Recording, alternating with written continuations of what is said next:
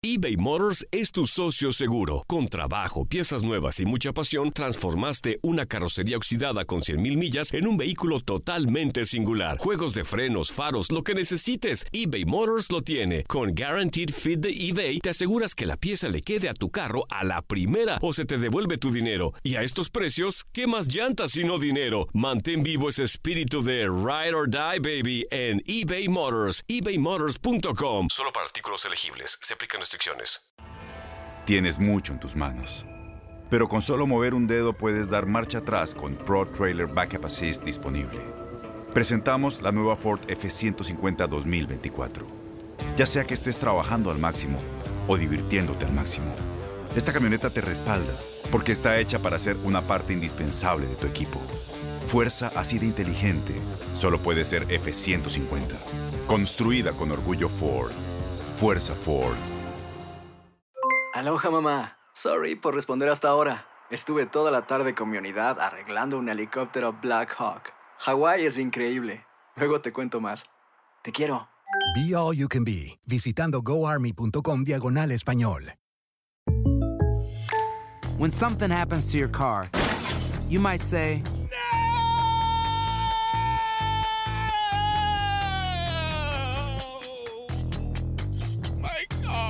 but what you really need to say is something that can actually help. Like a good neighbor, State Farm is there. And just like that, State Farm is there to help you file your claim right on the State Farm mobile app. So just remember, like a good neighbor, State Farm is there. State Farm, Bloomington, Illinois. El siguiente podcast es una presentación exclusiva de Euforia On Demand.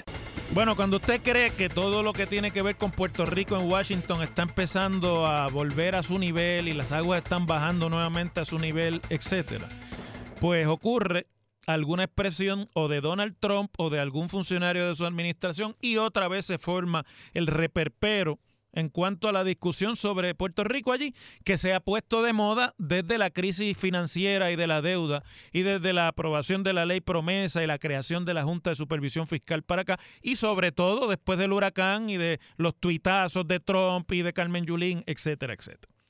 Hablándole a un reportero, a un periodista de origen puertorriqueño, Geraldo Rivera, que es una figura conocida de la televisión, pero sobre todo de la televisión amarillista y de la televisión sensacionalista en los Estados Unidos. Por muchos años tuvo programas de estos de talk show en, televisión, en la televisión de la tarde, que es la hora de las cosas extravagantes y extrañas en la televisión de los Estados Unidos. Y que es un periodista que de origen puertorriqueño en una época militó en unos movimientos bien ultraliberales de eh, lo que se llamaba entonces los, los radicales, los movimientos radicales de reivindicación de los derechos para las minorías, para los negros, para los puertorriqueños, etcétera, etcétera, pero que andando el tiempo y andando también la evolución de su carrera periodística, pues hoy día es una voz básicamente de derecha ultra, ultraconservadora de Fox News y de todas las demás cadenas eh, derechistas. Y tiene un programa en una estación de radio en la ciudad de Cleveland, en Ohio, WTAM 1100 eh, AM en Cleveland, donde entrevistó hoy al presidente Donald Trump. Y sobre muchas cosas, no solamente sobre Puerto Rico, una entrevista larga, pero llegando y tocando el tema de Puerto Rico, pues eh, Gerardo pues, le pregunta a Trump sobre la posibilidad de la estadidad, dado el hecho de que una encuesta del Washington Post pone la estadidad con 48% frente a las demás fórmulas eh, con menor apoyo en Puerto Rico, según la encuesta, que ahorita la vamos a discutir pero separadamente. Y el presidente Trump dice que él, eh, su opinión sobre la estadía para Puerto Rico es un firme no. Eh, y que mientras haya políticos como la alcaldesa de San Juan, tan malos como la alcaldesa de San Juan, pues Puerto Rico no debiera estar hablando de estadidad hasta que no puedan tener gente mejor eh, que de verdad sepan lo que tienen que hacer y lo que están haciendo en Puerto Rico. Un ataque virulento a Carmen Yulín Cruz y a la guerra que se ha desatado entre ellos dos por Twitter y en los medios de comunicación. Carmen Yulín Cruz se ha convertido en una portavoz no solamente de Puerto Rico y de los asuntos de Puerto Rico después de María y de los abusos y de la ineficiencia y de la falta de efectividad de la respuesta de la administración Trump sobre Puerto Rico, sino que eso ha sido en este momento en que hay estamos en la en la en la antesala de una elección congresional que en mes y medio va a haber en los Estados Unidos, el asunto de Puerto Rico y la figura de Carmen Yulín Cruz se ha convertido en un símbolo de los liberales demócratas en los Estados Unidos para realzar o para tratar de destacar la desconexión de la administración Trump con las minorías, con los, con los pobres, con los necesitados y la falta de sensibilidad del presidente, que es el líder del Partido Republicano. Todo esto está detrás de esta guerra tuitera. Y Donald Trump, pues obviamente le ha cogido cosa a Carmen Yulín, la ha llamado de todo en estos días corrupta, le ha llamado que no sabe lo que tiene que hacer. Dice, le llama a esa mujer que no sé su nombre, that woman, este, y que él, realmente dice que no sabe el nombre. Todo eso no es verdad. Él sabe precisamente y perfectamente lo que está diciendo. Pero hoy, pues se descuelga con eso en un ataque a Carmen Yulín, porque cada vez que le hablan de Puerto Rico, Trump lo coge personal y la cosa es reaccionar sobre la que lo ataca desde Puerto Rico, que es Carmen Yulín. Y hoy pues le echa la culpa de que, de que de su oposición a la estadidad. El presidente dice, yo estoy en contra de la estadidad. Y es un rotundo no de mi parte a la estadidad de Puerto Rico, mientras haya gente como Yulín en la política puertorriqueña, tratando de echarle los 20 a Yulín sobre la incapacidad del movimiento estadista para lograr realmente que los poderes que son en Washington se inclinen hacia considerar seriamente la anexión de Puerto Rico y el ingreso de Puerto Rico a la Unión. Bueno, miren, yo les voy a decir a ustedes una cosa. En realidad, a un presidente que está de atar como está Donald Trump, pues en realidad no es mucho lo que se puede decir de él. De hecho, tan pronto terminó de hablar de Carmen Yulín, todo lo demás que dijo en realidad tenía que ver con la administración de, de Ricardo Rosselló.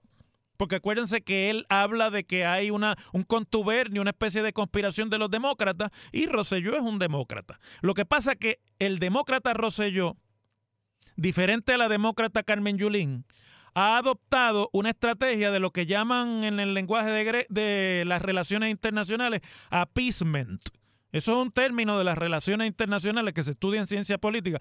Appeasement es este tipo de, de, de tratar de negociar no confrontacionalmente, de no, de, de, entre los enemigos hablarse y mantener canales de comunicación y que haya realmente un fluir de la comunicación para no romper los lazos. Entonces, la estrategia de appeasement de Rosselló es distinta a la estrategia confrontacional y, de frente, ¿verdad?, de la alcaldesa Carmen Yulín Cruz, pero inmediatamente que terminó de hablar de Yulín, pues empezó a decir que eh, Puerto Rico pretende que el gobierno federal pague la reconstrucción de la Autoridad de Energía Eléctrica que estaba destruida desde antes del huracán, que eso no se puede pretender, etcétera, etcétera, como diciendo, esta gente son unos parásitos que se nos han pegado del, del presupuesto federal y ahora quieren todo lo que dañaron arreglarlo con los chavos de nosotros. Pues no está hablando de Carmen Yulín, porque las representaciones sobre la reconstrucción del sistema eléctrico de Puerto Rico y de toda la reconstrucción que viene después del huracán no las está haciendo la alcaldesa de San Juan, quien es realmente la líder de un municipio en términos gubernamentales. Quien está haciendo esas representaciones es el gobierno central. Pero hay un asunto que yo creo que se pierde de vista en cuanto a lo que ha dicho Trump y nosotros aquí, que se trata de poner las cosas en perspectiva sin mucho escándalo y sin mucha, sin estarnos las dando de que nadie más sabe. Vamos a decir las cosas como son, que es lo que hacemos en este programa realmente. Un presidente que todos los días está en Twitter diciendo las cosas que dice, con el tono que las dice, con la manera eh, básicamente destemplada a la que se dirige en todos los asuntos que sobre su administración se discuten y que le achaca a la prensa una con, otra conspiración adicional de lo que llama fake news, de que todo lo que sale y no le gusta, él se lo adscribe a alguna, algún contubernio que me recuerda a mí cómo era que en la España de Franco todo lo trataban en base al contubernio eh, comunista judío, ¿verdad? Pues lo mismo pasa aquí. Todo es el contubernio de los liberales, etcétera, etcétera. No se le puede tomar tan en serio las cosas que dice, excepto que, porque he oído aquí discusiones de que si la estadidad, que ahora sí que está muerta, que sí. Yo creo que la estadidad no tiene ninguna oportunidad, pero no es por lo que dijo Trump. En este momento en los Estados Unidos la estadidad tiene cero, cero prioridad en los Estados Unidos. Pero no es porque lo que dijo Trump hoy cambie el juego, sino porque allí la, la, importancia de ese tema y la prioridad de ese tema juega un papel eh, minúsculo dentro de lo que es para Estados Unidos el asunto de Puerto Rico y cómo bregar con Puerto Rico.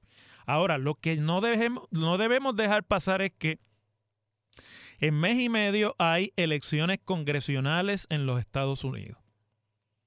Y en lugares como por ejemplo en la Florida, donde hay realmente una guerra por un asiento en el Senado de los Estados Unidos que puede ir a los demócratas o que puede ir a los republicanos y donde la comunidad puertorriqueña es creciente y es votante, nos escuchan muchos de ellos a través de Euforia todos los días aquí en este programa y se mantienen así al tanto de las cosas que pasan acá, pero empiezan a involucrarse en los asuntos políticos del lugar donde viven, esa área de la Florida Central, donde hay casi un millón de puertorriqueños ya.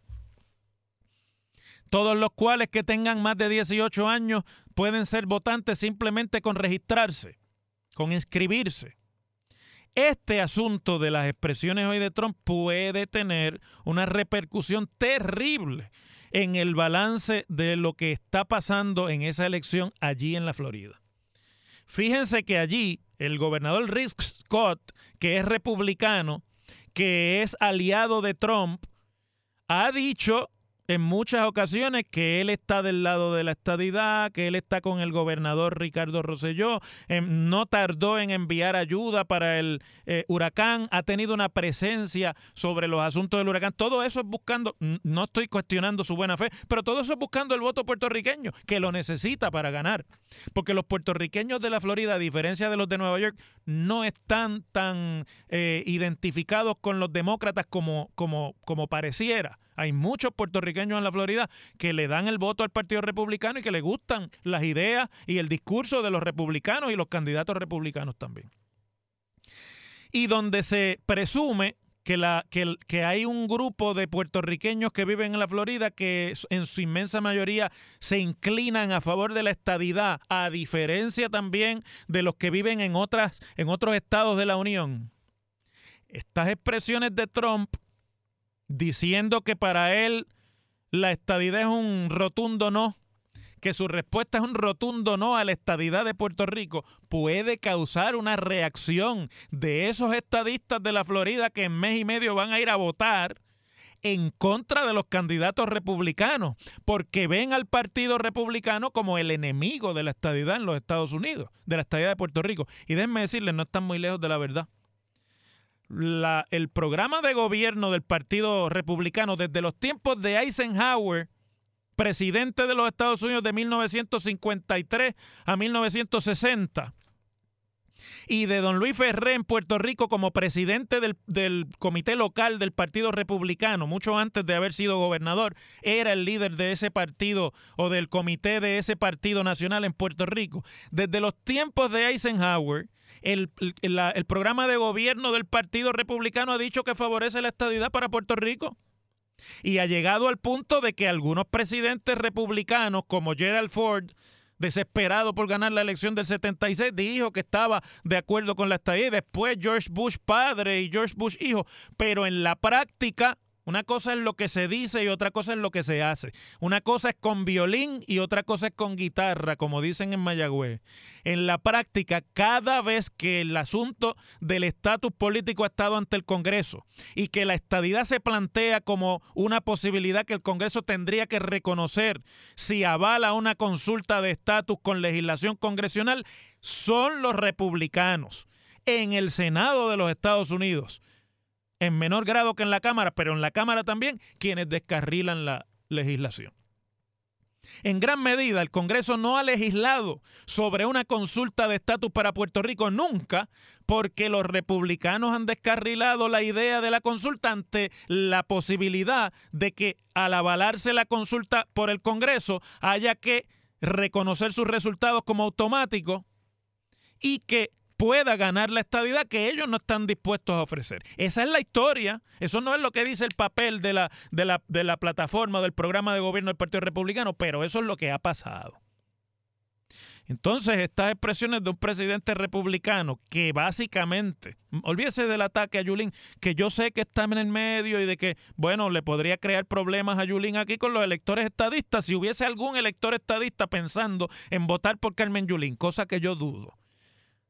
Pero más allá de eso, un presidente que dice que su respuesta a la estadidad es un rotundo no, le está hablando a los votantes puertorriqueños que están en los Estados Unidos y que puedan tener interés o puedan tener inclinación hacia la estadidad como el futuro político de Puerto Rico. Le hace un daño tremendo a los candidatos republicanos en esa elección congresional como Rick Scott y otros que están tratando de buscar apoyo en las comunidades puertorriqueñas de electores para lograr su ventaja y así ganar ese día próximo martes 6 de noviembre. De eso es que realmente se trata esta imprudencia del presidente Trump del día de hoy. ¿Verdad que eso no se lo dicen en ningún sitio? Las cosas como son. En WKAQ se abre el aula del profesor Ángel Rosa. Conoce de primera mano cómo se bate el cobre en la política. Las cosas como son. Profesor Ángel Rosa en WKAQ. El Washington Post, que es uno de los principales diarios de los Estados Unidos y uno de los principales del mundo también, la fuente principal de noticias de la capital federal norteamericana ha publicado en diferentes eh, piezas una encuesta que realizó en Puerto Rico con una muestra de 1.500 cuestionarios, que son muchísimos que se, según dice el propio Washington Post, estaba eh, calibrada para tener en cuenta la diversidad eh, demográfica en Puerto Rico, es decir, los diferentes grupos que de edad y de género y de, y de ubicación eh, y localización en el mapa de Puerto Rico se tienen que calibrar para que una muestra de ese tamaño sea realmente representativa.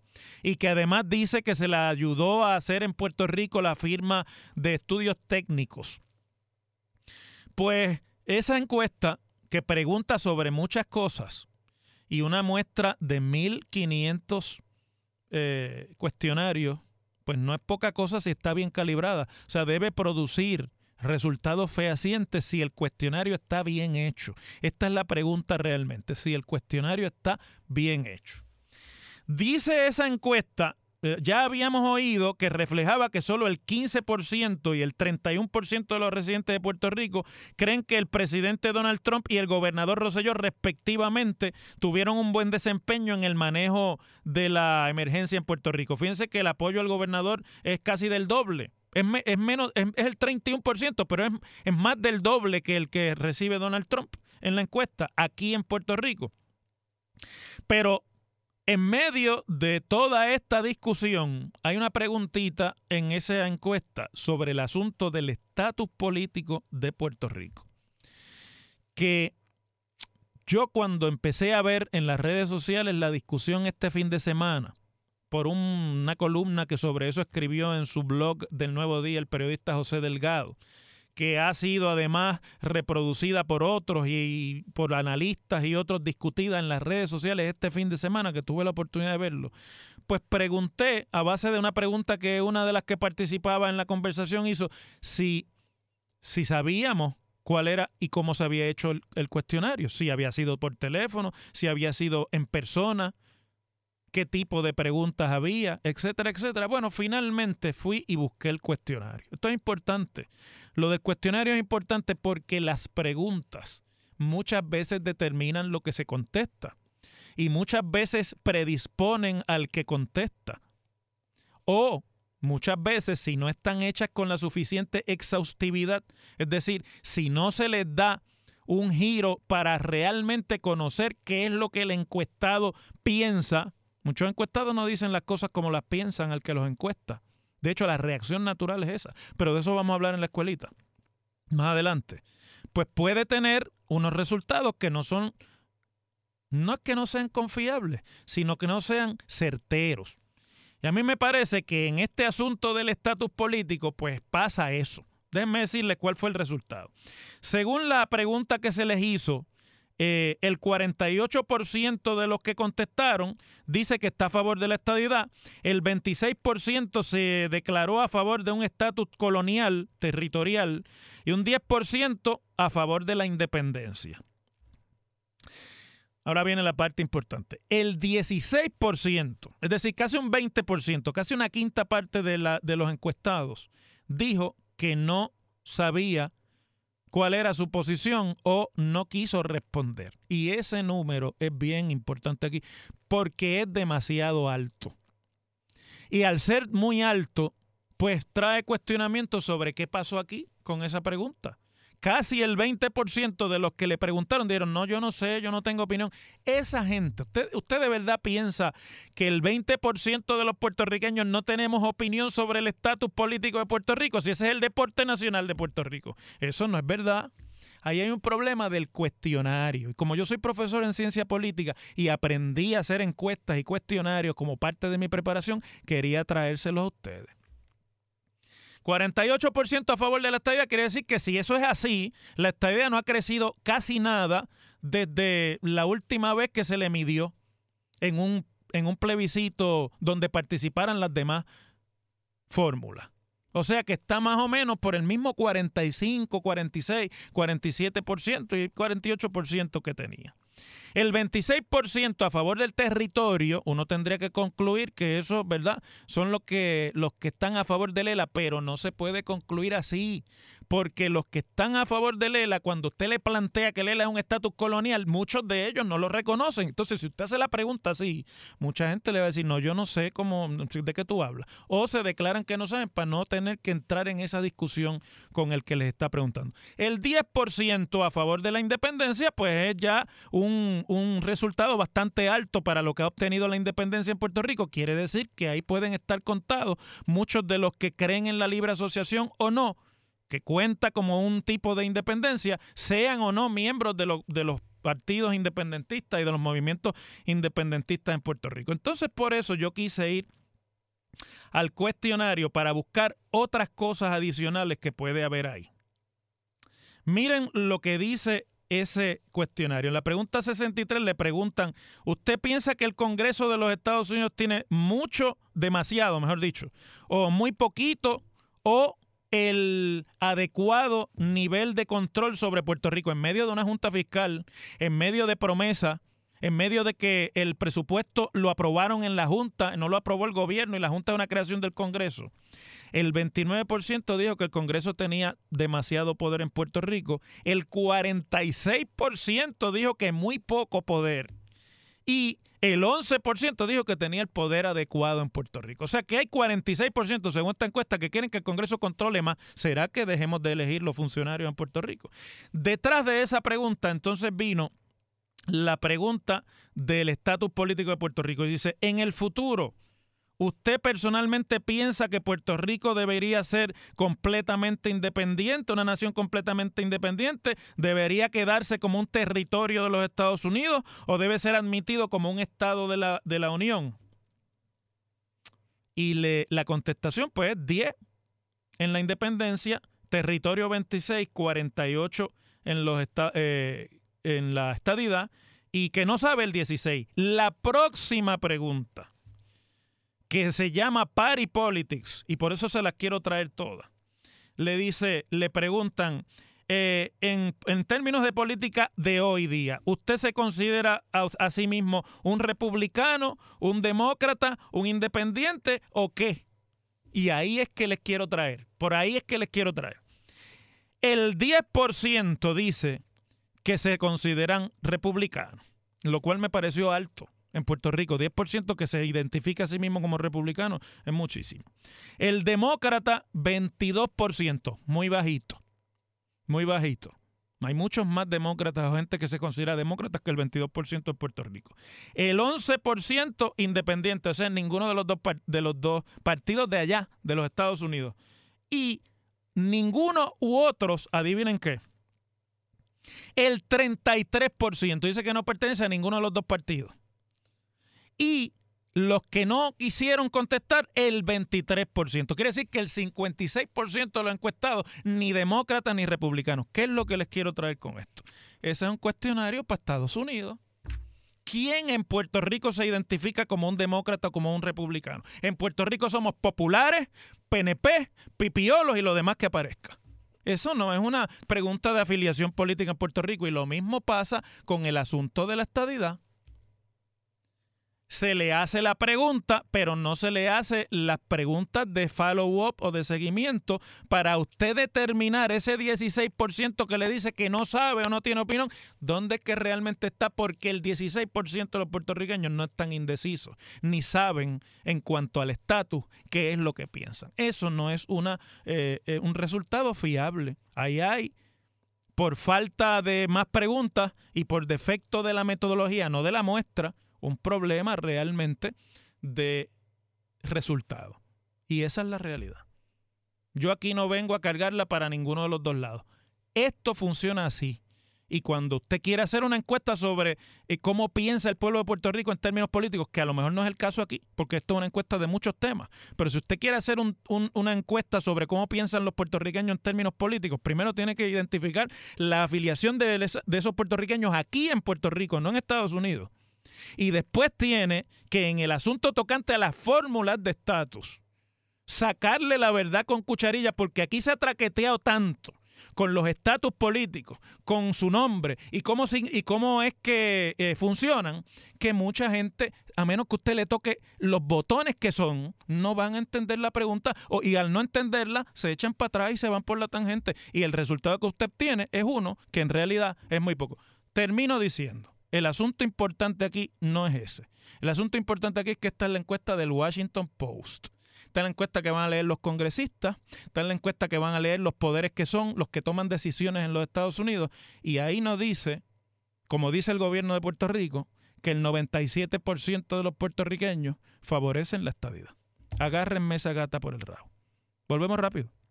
El pasado podcast fue una presentación exclusiva de Euphoria On Demand. Para escuchar otros episodios de este y otros podcasts, visítanos en euphoriaondemand.com. Aloha mamá, ¿dónde andas? Seguro de compras. Tengo mucho que contarte. Hawái es increíble. He estado de un lado a otro con mi unidad. Todos son súper talentosos. Ya reparamos otro helicóptero Blackhawk y oficialmente formamos nuestro equipo de fútbol. Para la próxima te cuento cómo voy con el surf y me cuentas qué te pareció el podcast que te compartí, ¿ok? Te quiero mucho. Be All You Can Be, visitando goarmy.com diagonal español. Boost Mobile tiene una gran oferta para que aproveches tu reembolso de impuestos al máximo y te mantengas conectado. Al cambiarte a Boost, recibe un 50% de descuento en tu primer mes de datos ilimitados. O, con un plan ilimitado de 40 dólares, llévate un Samsung Galaxy A15 5G por $39.99. Obtén los mejores teléfonos en las redes 5G más grandes del país. Con Boost Mobile, cambiarse es fácil. Solo visita boostmobile.com. Boost Mobile, sin miedo al éxito. Para clientes nuevos y solamente en línea, requiere AroPay. 50% de descuento en el primer mes requiere un plan de 25 dólares al mes. Aplican otras restricciones. Visita Boost para detalles. Este abril te invitamos a nuestra feria virtual Univisión Contigo rumbo a la universidad. Conéctate virtualmente con representantes de colegios y universidades en la costa este. Desde Nueva York a Florida, aprende sobre ayuda financiera, becas y otros recursos para continuar tu educación. Regístrate para asistir y para la oportunidad de ganar una tableta. Te esperamos en Univisión Contigo rumbo a la universidad del 3 al 9 de abril. Regístrate ya en univision.com diagonal universidad. Si tú o alguien que conoces está pasando por una situación difícil o por una crisis de salud mental, la línea 988 de prevención de suicidio y crisis te brinda apoyo especializado 24 horas al día, 7 días a la semana. Solo llama al 988. Cuando llamas al 988, te conectarán con consejeros especializados que escucharán tus inquietudes y te brindarán apoyo en español. Simplemente llama o textea al 988. Hay esperanza. La línea 988 funciona.